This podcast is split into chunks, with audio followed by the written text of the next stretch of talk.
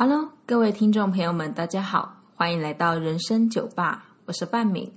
我有故事，你有酒吗？现在我们正要开始营业，你想要坐下来喝杯酒聊聊吗？欢迎光临。今天的主题是酒吧式营运系列，想要来和你们聊聊那些年我们遇到的恶人。其实呢，在这边所指的恶人，就我个人经验的话呢，其实是 OK 的意思。那今天这一集的话，主要会呃聊到我自己本身的斜杠工作。那除了有在做，就是大家所看到的广播，以及呃在私底下我还有做就是活动的婚礼歌手。那还有一个职业的话，它是比较另类的，就是无关音乐的，就是酒醋。那其实酒醋呢，我们俗称是 BP，就是因为小姐这个名称呢是有一点带有性别歧视，所以呃，如果大家之后呢要叫酒醋的话，可以说哎酒醋 BP 这样子。OK，那这是题外话了。其实我主要是想要跟大家说。其实今天你不管是做什么样的工作，你一定都会遇到那一些对你不太友善的 OK。那就我个人的经验的话，嗯，我举一个酒醋的例子。那其实酒醋的工作的话呢，它其实就是呃帮忙推酒、送酒，然后帮忙开酒、倒酒，以及最后收瓶。那收瓶的话，其实是要看店家，呃。就是服务生有没有帮忙收？那如果他是忘记或什么，你是可以帮忙的，但这个其实没有到强制规定。那有一次我就去了一家某某热炒店，他们呢在我上点的时候就直接的告诉我说：“你今天呢要帮我们就是收空瓶，然后以及收杯子、收面纸，就其实这是服务生的工作啦。”然后他就说，不然的话，我就要就是，呃，告诉你们督导，或者是就是呈报上去。然后我听到就是蛮傻眼的，但是，嗯，我在想我要怎么样去应对这件事情的时候呢，其实好像似乎不该忍，因为我觉得人呢，就是是有界限的。那当今天别人触犯到你的时候，你要么是选择忍耐，要么是选择反击。那今天的这件事情是他已经攻击我了，就是事情都还没有发生，但他就已经攻击我，所以我就是决定反击。那我觉得，因为我们现在都是文明社会嘛，所以那个反击当然也不是说就是一拳把他打下去，不是那一种反击，而是我就主动的告诉我的上司。就是这个店家他有这样的要求，那就是看他们如何处理。那如果要我提前下班就提前下班，要继续忍耐的话，可能就继续忍耐。当然最后的话，呃，我我们上司是叫我就是下班，所以说其实是因为刚好我可能比较幸运，就遇到比较好的公司。那如果是外面的公司，可能就不见得可以这样子。那其实九出这个工作的话。它的好处就是它的时薪很高，那我当初会选择，就是因为它时薪高，然后每一天的呃时数比较短，所以我相对的可以花更多的时间去做我喜欢的事情，因为我斜杠了很多嘛。那它的坏处就是呢，其实我们每次的工作地点都不太一样。所以说，如果公司他今天呃好一点的，他可能会安排你住家比较近的地方让你去上班。那如果说就是他真的呃很缺人的话，他可能就会要你去支援，就是外县市的，就等于说你今天可能只是赚个几百块，你可能就是要跨到外县市骑骑车骑个一个多小时去工作这样子。那就是距离的问题啦。那这个都还好。其实我觉得人，呃，不喜欢或喜欢一个工作呢，最主要还是人情味这个部分，就是你和你的同事是否是相处的好。那九处其实是没有同事的，就是我们每次都是一个人上班，独立作业。但最怕的就是店家。那呃，不好一点的话，可能就是公司上面的老板。的一些就是严厉，那再加上还有就是酒客他们，就是客人他们的呃是否讲不讲理这样子。我自己遇到呢，就是比较不好的客人，他会。呃，就是碍于面子吧，因为他们是一群人出去玩，然后嗯，台湾有所谓的就是拼酒文化，所以说他们可能就是，哎，如果看到酒醋小姐，他会就觉得说，哦，好像拼了很多酒，或者是喝了很多酒，他会很有面子，所以他那时候呢，第一次就叫我过来，然后就说他要，就是他他绝对就是这一场，譬如说我站三个小时，他说这三个小时呢。我就是会喝到你的业绩达到，那你就站在这边就好了，就是只顾他，只顾他，我就不用顾其他人的意思啦。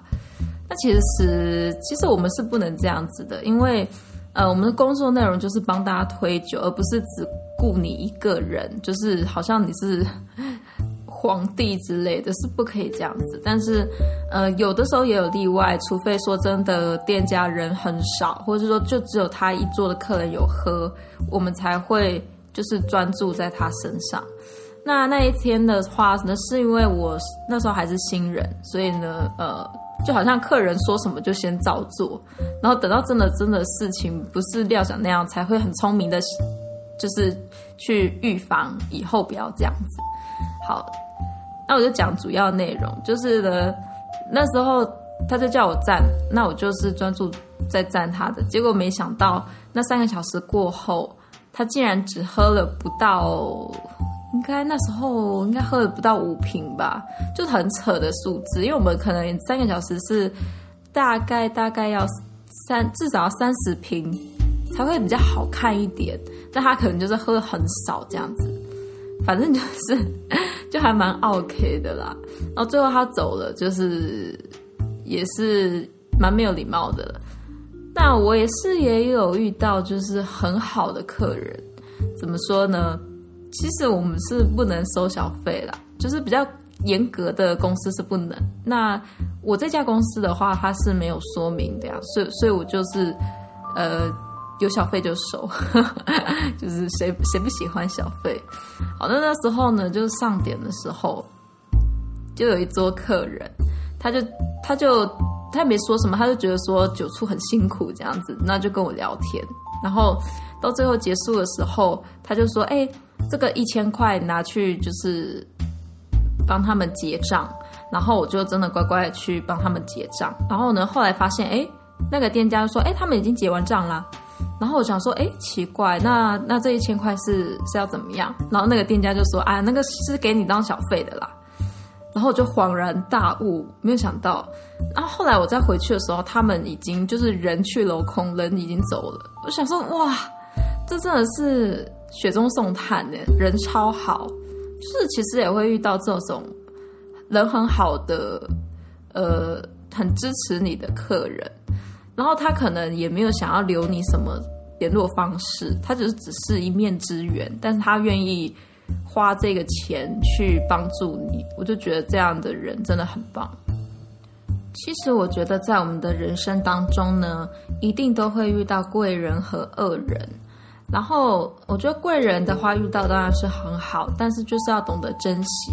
那恶人的部分的话，我们也要懂得如何去放下那颗心。因为譬如说，就是人家对你不友善，那呃，可能这件事情过去了，但是你。导致你就是不断的失眠或是难过的话，这样子的话心理状态就会不太平衡。所以，我们今天就是要教大家说，诶，如果遇到的话呢，那我们该如何去把心理去平复？这样子，那我们就从反派角色的受伤心理去连接，说自己所遇到的困境。OK，今天呢，假设我们是一个童话故事，其实呢，人生就像电影一样，戏剧一样。那在主角眼中的反派角色，他就是反派角色，但是你就会发现说，其实他不见得，他可能在别人眼中他是一个好人，他是一个就是善人。举个例子来说的话，就像是。安吉丽娜·裘丽所演的那个黑魔女，她在那一部电影当中其实是一个善人，对吧？但是呢，他在回过头来那个传传统的童话故事的角色里，他是一个恶人。好，大概是这个概念。那今天我们去反向思考，诶，他是我们生命中的恶人，那也许他内心是曾经受过伤，然后真的呃叠了一个很大的跤，导致他再也不相信友善单纯可以走遍这个天下。于是呢，他走错了一步。他选择扮演那个恶人的角色，他选择对所有人都非常不友善，来保护自己，不要受到这个世界的伤害。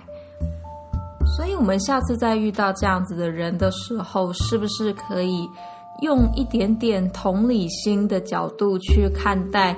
其实，这个人他也是有受过伤，也不是原本就是一个。非常恶的人，然后对你而言，这样子的同理心是好处多多的。因为当你这样子换位思考，去解读他人的时候，你自己的那颗心就放下了，然后也就不再那么的在意当下他对你的冲突是如何，然后对你的伤害又是如何。当然，我是觉得人性真的很复杂，就是他从善变成恶，他一定是经过很多很多事情，导致了他的观念觉得，哦，这个世界可能抛弃他了，然后那样子的负面情绪，把他带入到一个就是反派的一个角色里，他用反派的态度去对待别人的时候，他就没那么受伤了。所以，这个可能就是反派角色的受伤的心理。那其实说实在的，我们谁没有遇过困境呢？但真正成为善的人呢，他其实不是没有遇到事情，而是他在遇到事情的时候，还是选择善良。愿你我都可以成为那一个善良的人。那我们今天的营业时间就到这边结束喽。希望下一次还能够看到你光顾人生酒吧哦，谢谢光临。